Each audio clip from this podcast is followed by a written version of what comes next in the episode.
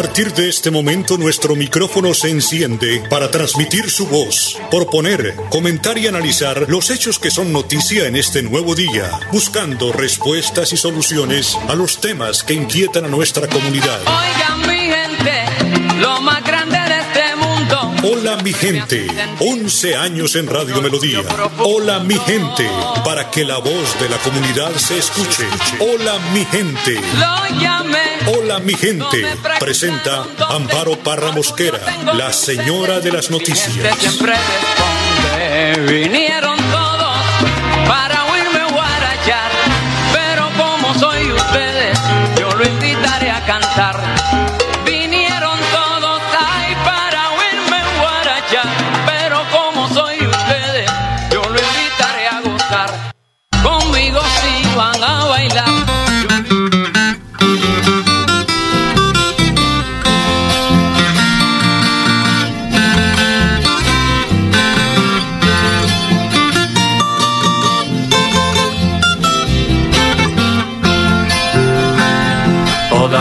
Canto bambucos aunque estoy en tierra extraña. Todavía canto bambucos aunque estoy en tierra extraña.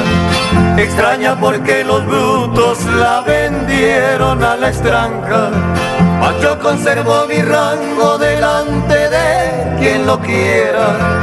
Pues sigo siendo tan franco como que soy de mi tierra. Pues sigo siendo tan mañana, franco como que soy. 8 de la mañana, un minuto, oyentes de Hola mi gente, muy, pero muy, pero muy buenos días. Hoy soy Amparo Parra Mosquera y les saludo hoy martes 16 de febrero.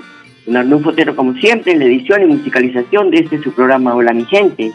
A las 8 de la mañana, un minuto, los dejo con el mensaje del Padre Sazán. Mateo 8 del 11 al 13. Tu vida ya es un signo. Y lo primero es discutir.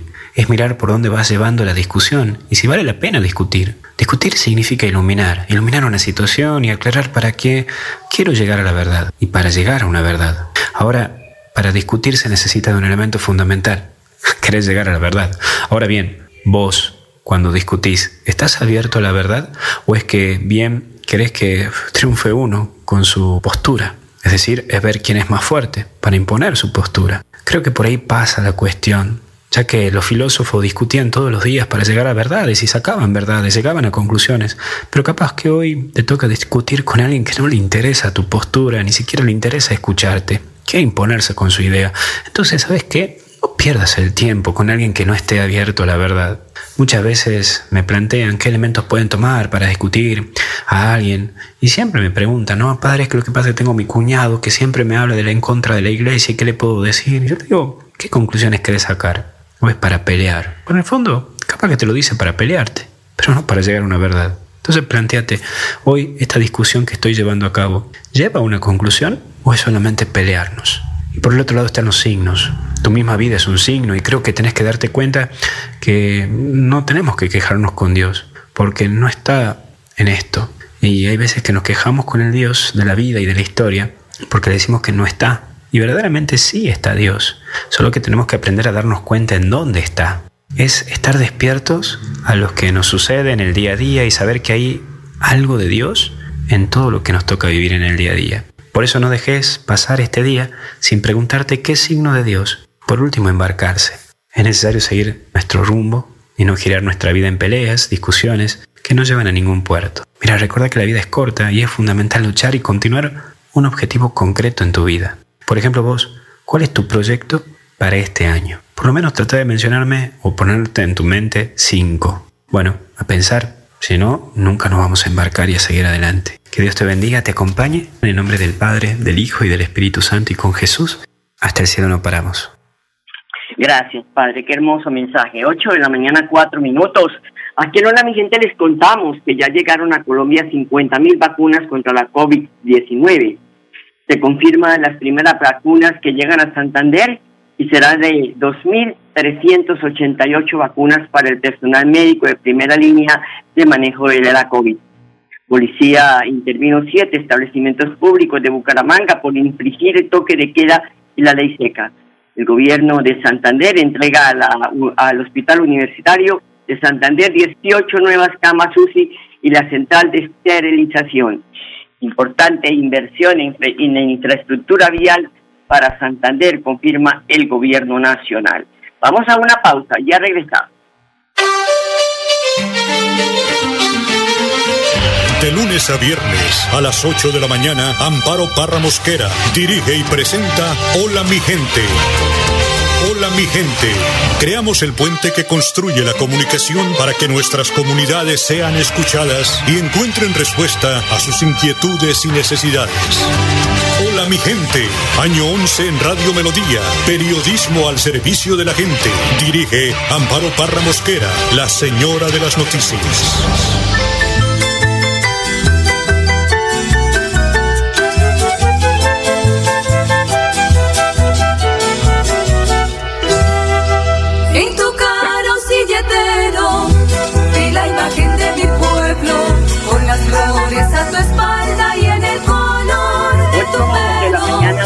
Minutos, son las 8 de la mañana, 6 minutos. 50 mil, ese es el número de dosis de la vacuna fabricada por la farmacéutica Pfizer que llegaron este lunes sobre el mediodía a Bogotá. El presidente Iván Duque celebró como una victoria del esperado inicio del Plan Nacional de Vacunación. Este es un día donde le damos gracias a Dios, le damos gracias a la ciencia, le damos gracias a todos los que han luchado por salvar vidas frente a esta pandemia. También es un día donde honramos la memoria de quienes han partido por cuenta de esta dolorosa enfermedad. Le brindamos una voz también de alivio y de afecto a las familias que han perdido sus seres queridos. Y somos conscientes que esta pandemia le ha traído al mundo muchísimos efectos graves en términos económicos, sociales, en la pérdida de vidas, en la afectación de los sistemas de salud. Pero también hemos visto durante todo este proceso al mundo unirse en solidaridad, en cooperación, en innovación, en ciencia. Y estamos recibiendo hoy en nuestro país este primer lote de vacunas para ser dispersado y para salvar vidas. Este año, o casi un año que llevamos enfrentando esta pandemia, nos ha mostrado también de lo que Colombia es capaz. Tuvimos que enfrentar muchísimos retos al comienzo de la pandemia, pero logramos aumentar la capacidad de nuestro país para adelantar pruebas de manera exponencial. Logramos duplicar las unidades de cuidado intensivo. Logramos ampliar la capacidad de atención con el recurso humano.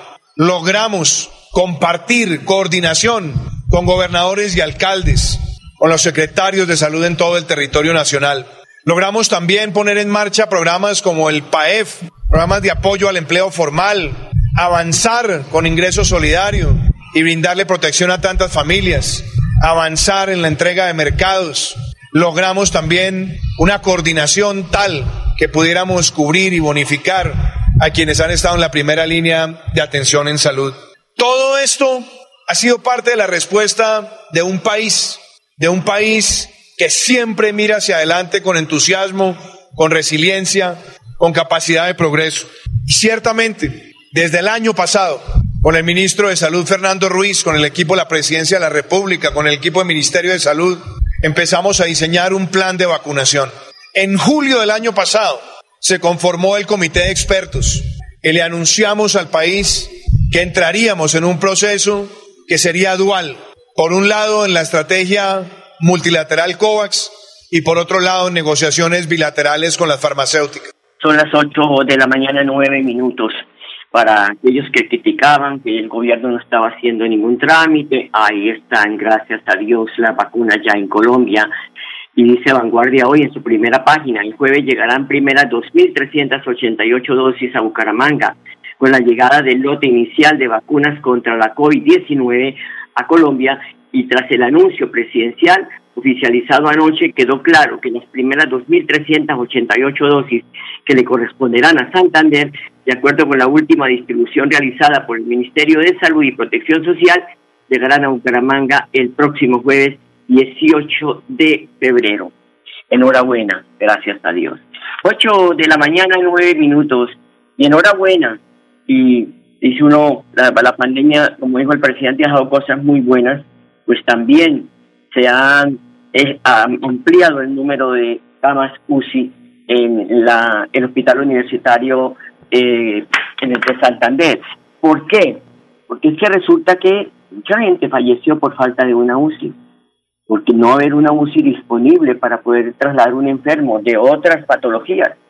Pero hoy, gracias a Dios, y como bien lo dice aquí Julián Niño, gerente del hospital universitario, pues ha sido un apoyo del gobierno departamental de Mauricio Aguilar, que no ha descansado en su gestión ante el gobierno nacional para lograr también con recursos propios mejorar la dotación del más importante centro asistencial del oriente colombiano. Bueno, pues es muy importante. Esto hace parte del plan de desarrollo del señor gobernador Mauricio Aguilar, diputado y el proyecto de Siempre Santander.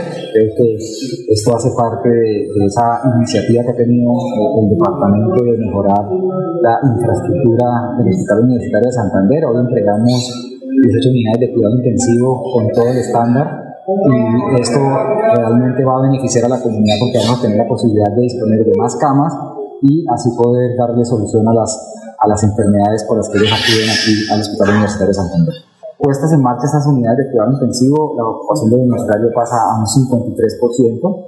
Eh, además, mantenemos todas las rutas eh, diseñadas para la atención de pacientes COVID, pero con esta nueva infraestructura también podemos empezar a, a ampliar la gama de servicios a pacientes no COVID y, y, da la posibilidad nuevamente empezar en la reactivación de los servicios de salud de la AS eh, en este momento tan importante de la pandemia. Son las 8 de la mañana, 11 minutos. Voy a la pausa, ya regresamos. Hola mi gente, un micrófono abierto para su participación. Llámenos. Teléfonos directos 630-4870 y 630-4794. WhatsApp Hola mi gente 315-869-8681. Hola mi gente, periodismo al servicio de la comunidad.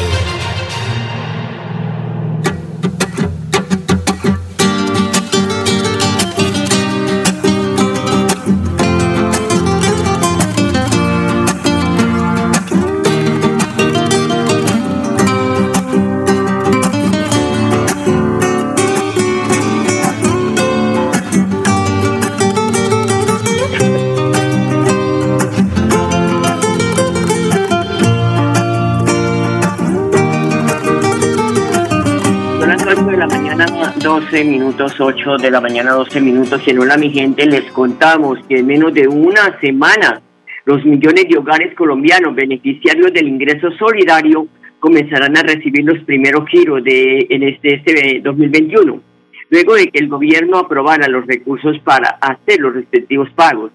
La dispersión de subsidio a lo largo y ancho del país comenzará a darse este año a partir del 22 de febrero, o sea, el próximo lunes, según confirmó esta semana la directora del Departamento para la Prosperidad Social, Susana Correa.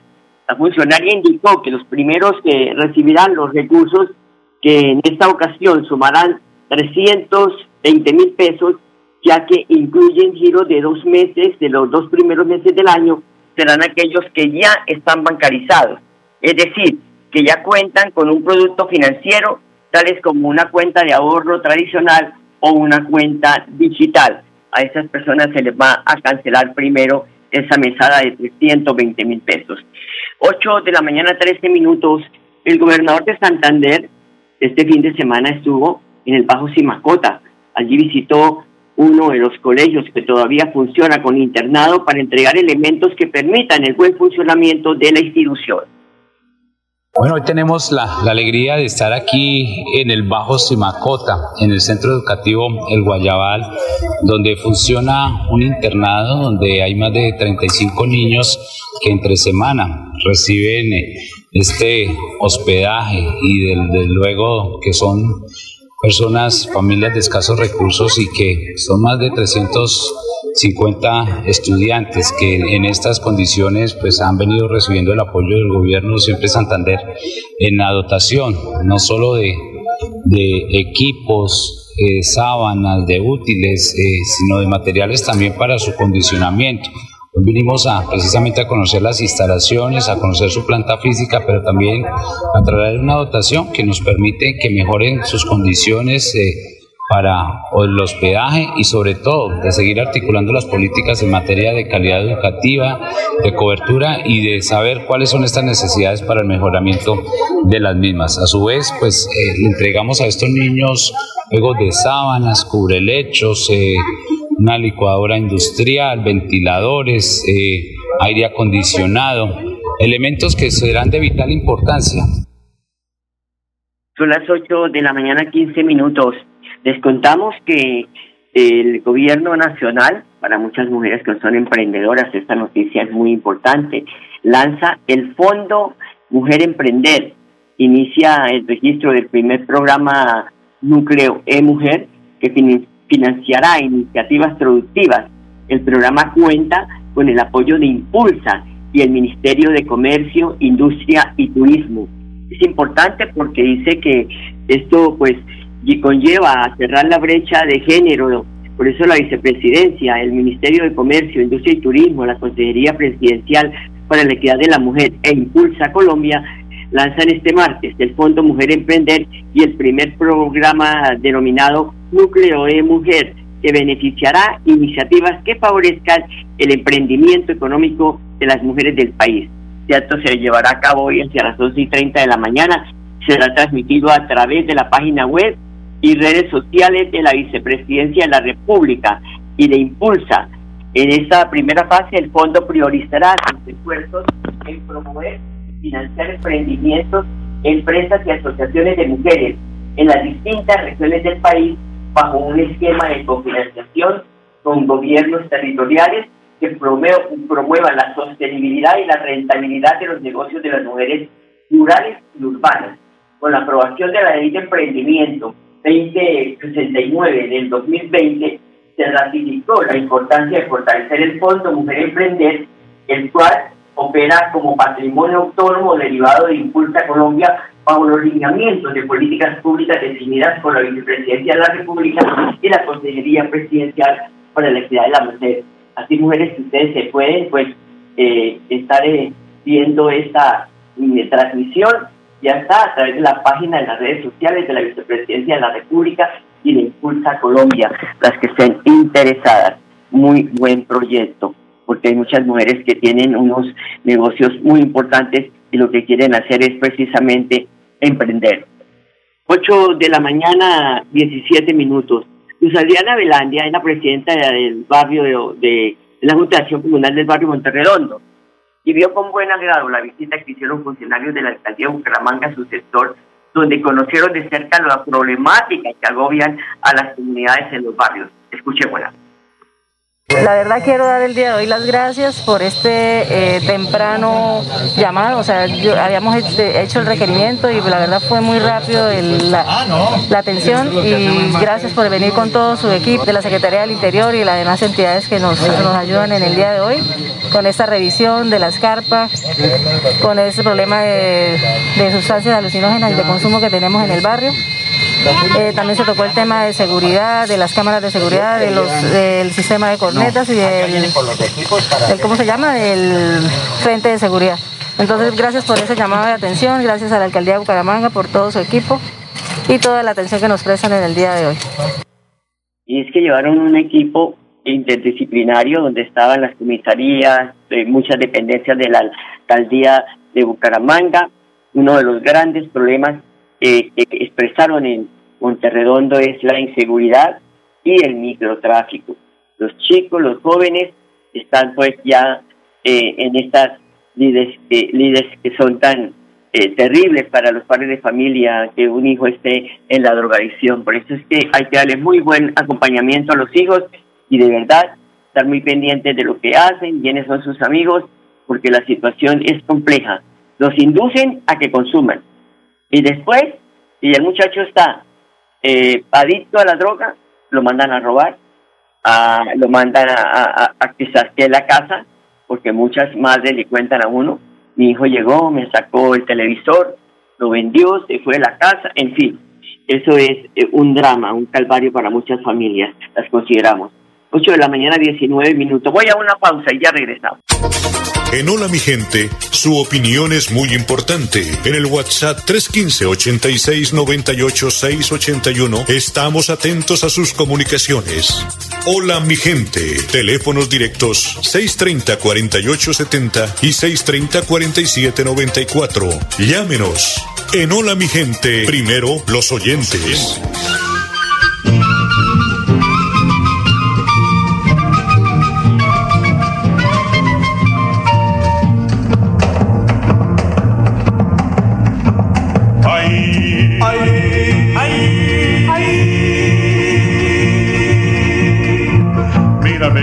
Me quiere, me quiere, me besa, me morenito,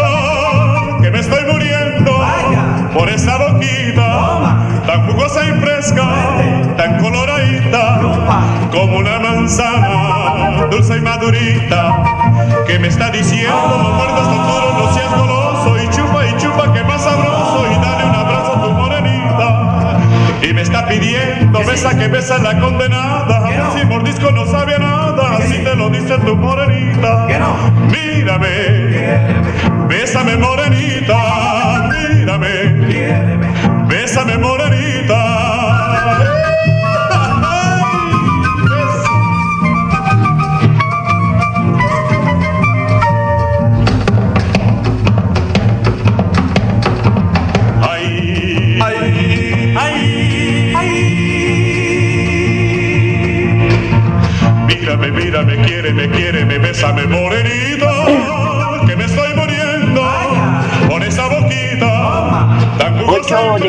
21 minutos, 8.21.